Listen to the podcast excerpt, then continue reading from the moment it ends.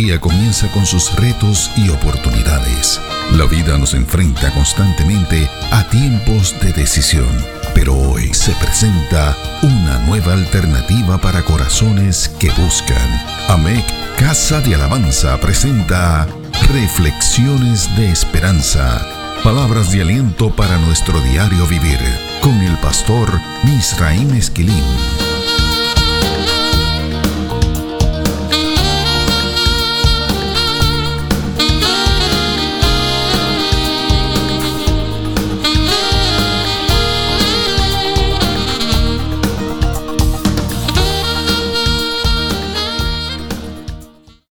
Recibe bendiciones del Señor.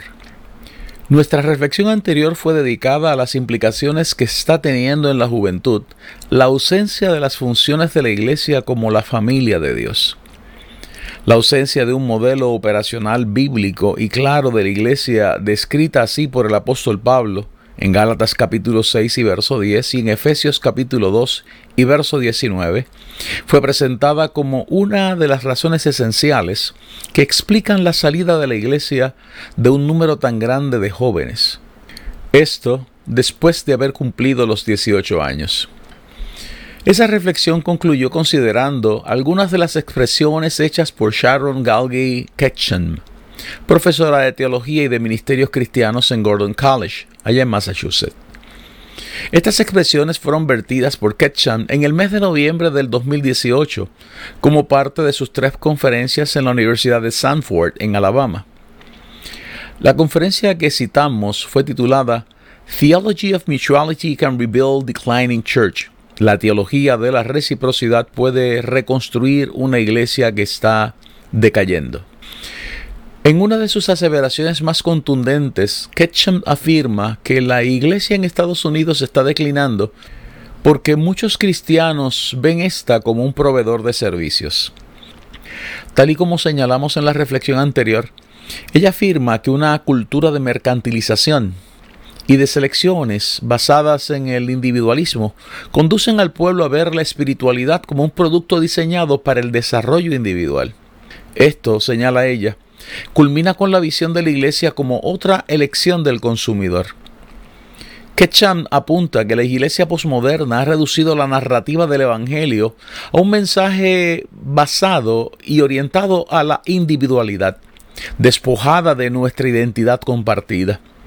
El resultado de esto es que concluimos siguiendo un Evangelio en el que nuestras expectativas y nuestras percepciones de la iglesia experimentan que el yo ha venido a ocupar el centro de la historia de Dios, en este caso Dios con letras minúsculas.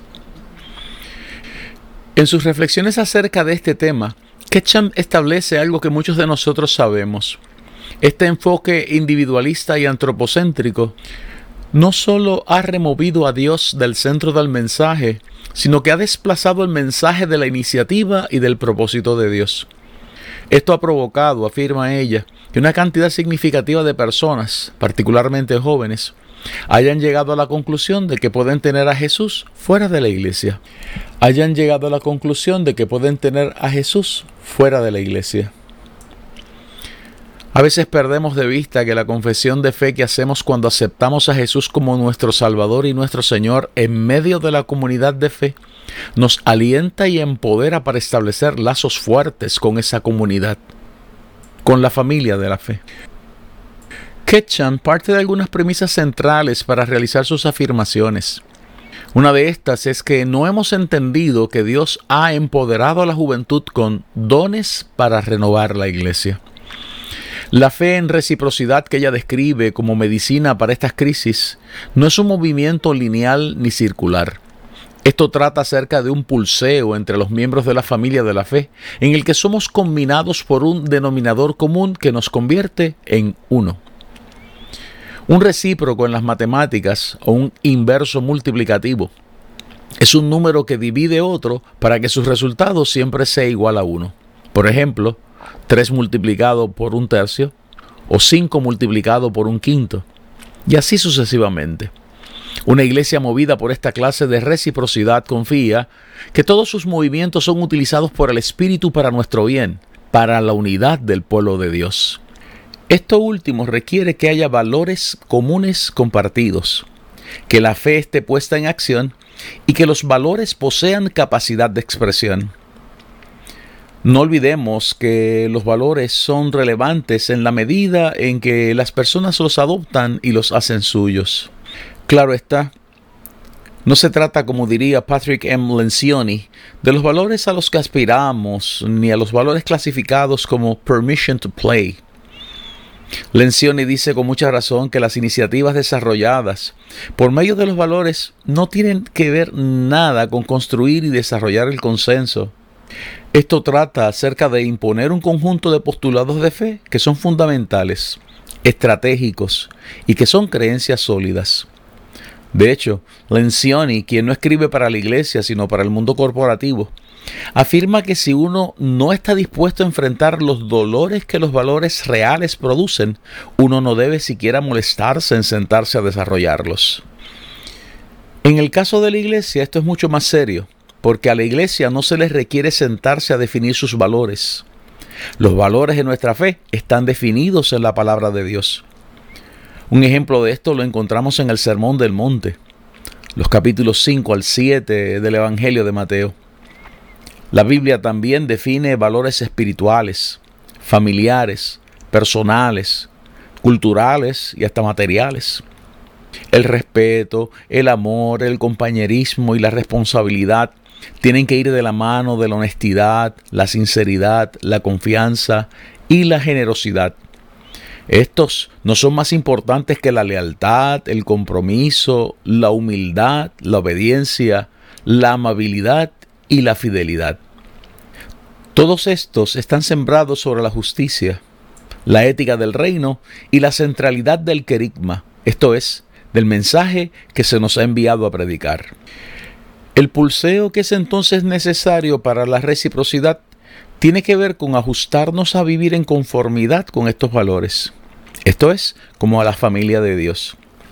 Lencioni ha postulado que la degradación de los valores es una vergüenza. No solo porque el veneno que esto produce contamina el pozo del que todos tomamos, sino porque echa a perder muy buenas oportunidades.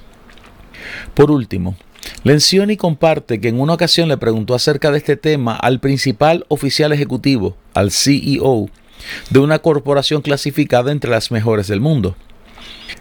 Este le afirmó que había que incluir el sentido de urgencia en la lista de los valores. Esto es así, decía él, porque había llegado a la conclusión de que las personas que trabajaban con él estaban demasiado cómodas y complacientes para querer tomar acción y poder cumplir con las metas establecidas. Estas son palabras muy iluminadoras para la iglesia del siglo XXI. La teología de la reciprocidad esgrimida por Ketchum postula que se compartan experiencias, actividades, relaciones que afirmen esos valores del reino. Esto provoca que se unen los esfuerzos y los resultados obtenidos a través de los dones que Dios le ha repartido a la iglesia. Esto promueve el cuidado de esos valores, mientras se reduce aquello que nos hace diferentes y aumenta aquello que nos hace uno. Nos parece que esta agenda de reciprocidad forma parte de las motivaciones y de la inspiración paulina cuando el apóstol Pablo dijo lo siguiente en Efesios capítulo 2, los versos 14 y 15. Porque Él es nuestra paz, que de ambos pueblos hizo uno, derribando la pared intermedia de separación, aboliendo en su carne las enemistades, la ley de los mandamientos expresados en ordenanzas, para crear en sí mismo de los dos un solo y nuevo hombre haciendo la paz. Estos versos, así como otros que debemos considerar más adelante, plantean el modelo de la iglesia como la nueva humanidad, el nuevo hombre creado por Dios. Como dice Ralph Martin, es la creación de una familia en la que no hay barreras de raza, culturales ni de estatus social. Encontramos en algunos pasajes bíblicos que esta definición a veces da la impresión de que esto es como un ropaje que nos hace parecernos a Cristo. Escuchemos cómo lo describe el apóstol Pablo en Efesios capítulo 4, los versos 22 al 24. En cuanto a la pasada manera de vivir, despojaos del viejo hombre que está viciado conforme a los deseos engañosos, y renovaos en el espíritu de vuestra mente, y vestíos del nuevo hombre, creado según Dios, en la justicia y santidad de la verdad. Esto de lo que trata es de Cristo viviendo en su cuerpo, que es la iglesia, para proveer así la esfera en la que la moral cristiana es definida con especificidad. Así también como el poder para motivar que los cristianos queramos y podamos vivir unidos. Tal y como lo señala Miller Erickson, la unión con Cristo que produce nuestra justificación, también produce una vida nueva, una nueva humanidad. Erickson, citando a J.A. Sisler, afirma que el creyente no solo entra así a una relación privada con Jesús, sino que entra a una nueva humanidad en el que se convierte en un nuevo ser humano. La Biblia afirma esto de manera categórica, sin rodeos y sin ambajes. ¿Recuerda usted lo que dice 2 de Corintios capítulo 5 y verso 17? De modo que si alguno está en Cristo, nueva criatura es. Las cosas viejas pasaron, he aquí todas son hechas nuevas. ¿Recuerda usted lo que dice el apóstol Pablo en su carta a los Gálatas en el capítulo 6, los versos 14 y 15? Pero lejos esté de mí gloriarme, sino en la cruz de nuestro Señor Jesucristo, por quien el mundo me es crucificado a mí y yo al mundo. Porque en Cristo Jesús ni la circuncisión vale nada, ni la incircuncisión, sino una nueva creación. Ahora bien, ¿por qué es que la Biblia afirma esto? La respuesta no es muy complicada. La humanidad que fue creada en el Edén cayó de la gracia de Dios. Una humanidad caída no puede heredar el reino de los cielos. No lo puede hacer porque éste es hostil hacia Dios y aún entre sus propios miembros. Esa hostilidad la conduce a querer vivir alienada, separada de Dios y de su amor. Esa hostilidad es tan grande que produce la ruptura de las relaciones entre nosotros mismos. Este es el cuadro que nos presentan los versos 11 y 12 del capítulo 2 de la carta a los Efesios. Escuchemos lo que dicen. Por tanto, acordaos de que en otro tiempo vosotros, los gentiles en cuanto a la carne, erais llamados incircuncisión por la llamada circuncisión hecha con mano en la carne en aquel tiempo estabais sin Cristo, alejados de la ciudadanía de Israel y ajenos a los pactos de la promesa, sin esperanza y sin Dios en el mundo. Por lo tanto, Dios en su infinito amor y misericordia decidió crearnos de nuevo en Cristo Jesús. Esto es lo que afirma el verso 10 del capítulo 2 de la carta a los Efesios, que dice lo siguiente, porque somos hechura suya, creados en Cristo Jesús para buenas obras, las cuales Dios preparó de antemano para que anduviésemos en ellas. Para poder hacer esto, Dios decidió abolir en la carne de Jesucristo las enemistades y la ley de los mandamientos expresados en ordenanzas. Así lo dice Efesios capítulo 2 y verso 15. Esta es una de las razones por las que nosotros, no guardamos el sábado ni las exigencias cúlticas delineadas en el Antiguo Testamento. La Biblia dice que Cristo abolió todo esto en la cruz del Calvario. John R. Stott apunta que Pablo se mueve de las expresiones negativas como la abolición de los mandamientos para presentar una expresión positiva, la creación de un nuevo hombre, de una nueva humanidad. Escuchemos una vez más ese verso 15 del capítulo 2 de la carta a los Efesios. Aboliendo en su carne las enemistades, la ley de los mandamientos expresados en ordenanzas, para crear en sí mismo de los dos un solo y nuevo hombre haciendo la paz. Esa nueva humanidad solo puede operar en unión con Cristo. Esto es así porque esa nueva humanidad fue reconciliada con Dios y ésta solo puede permanecer así en unión a aquel a quien el Padre escogió para reconciliarnos con Él. Así lo dice 2 de Corintios capítulo 5 y verso 18.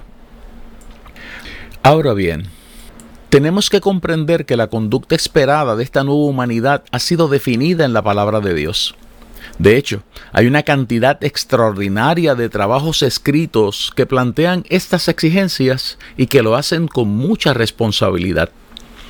A continuación, el extracto de uno de estos. Citamos, cuando no hay distinción entre la conducta de los cristianos y los no cristianos, el mundo tiene motivos para preguntarse si nuestra fe marca alguna diferencia. Nuestro mensaje no conllevará autenticidad ante un mundo vigilante si no somos diferentes a los demás.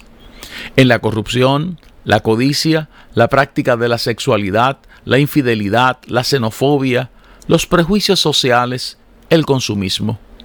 Para invitar a otros a andar en los caminos de Dios, hemos de avanzar primero en esas sendas nosotros. Jesucristo lo expresa de otra manera en el Sermón del Monte cuando dice que sus seguidores son la luz del mundo y que la luz no se enciende para quedar oculta debajo de un cesto. Jesús termina la frase diciendo, Así alumbre vuestra luz delante de los hombres, para que vean vuestras buenas obras y glorifiquen a vuestro Padre que está en los cielos. Mateo capítulo 5 versos 14 al 16. Hay un aspecto variable, algo que se puede hacer mejor o peor.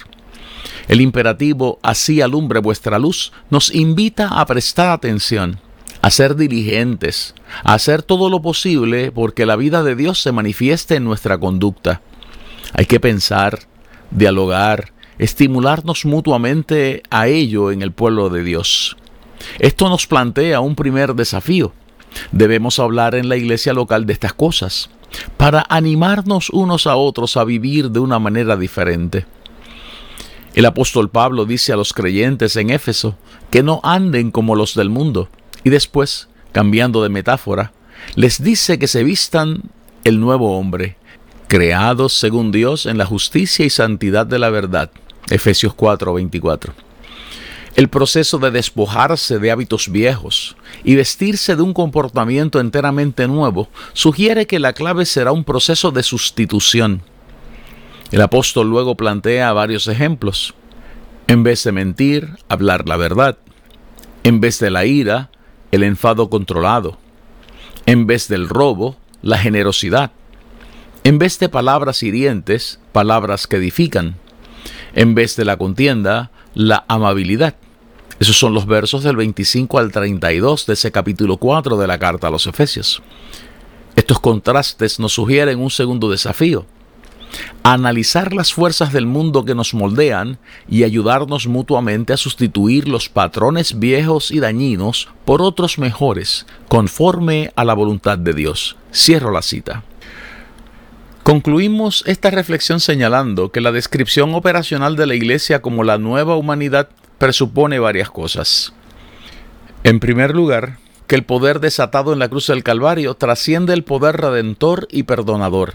Es también poder creador. En segundo lugar, dado que el poder creador se desató en la cruz para crear esa nueva humanidad, entonces podemos decir que estamos hablando de un nuevo orden de tiempo, espacio y materia. La creación del universo, y de todo lo que hay en éste, predica una estructura de tiempo, de espacio y de materia. Así también debe existir un nuevo orden de tiempo, de espacio y de materia en esta nueva creación. Estas aseveraciones necesitan ser analizadas a fondo. Nuestra próxima reflexión nos proveerá el espacio para hacerlo. Reflexiones de Esperanza fue una presentación de AMEC Casa de Alabanza. Somos una iglesia de presencia.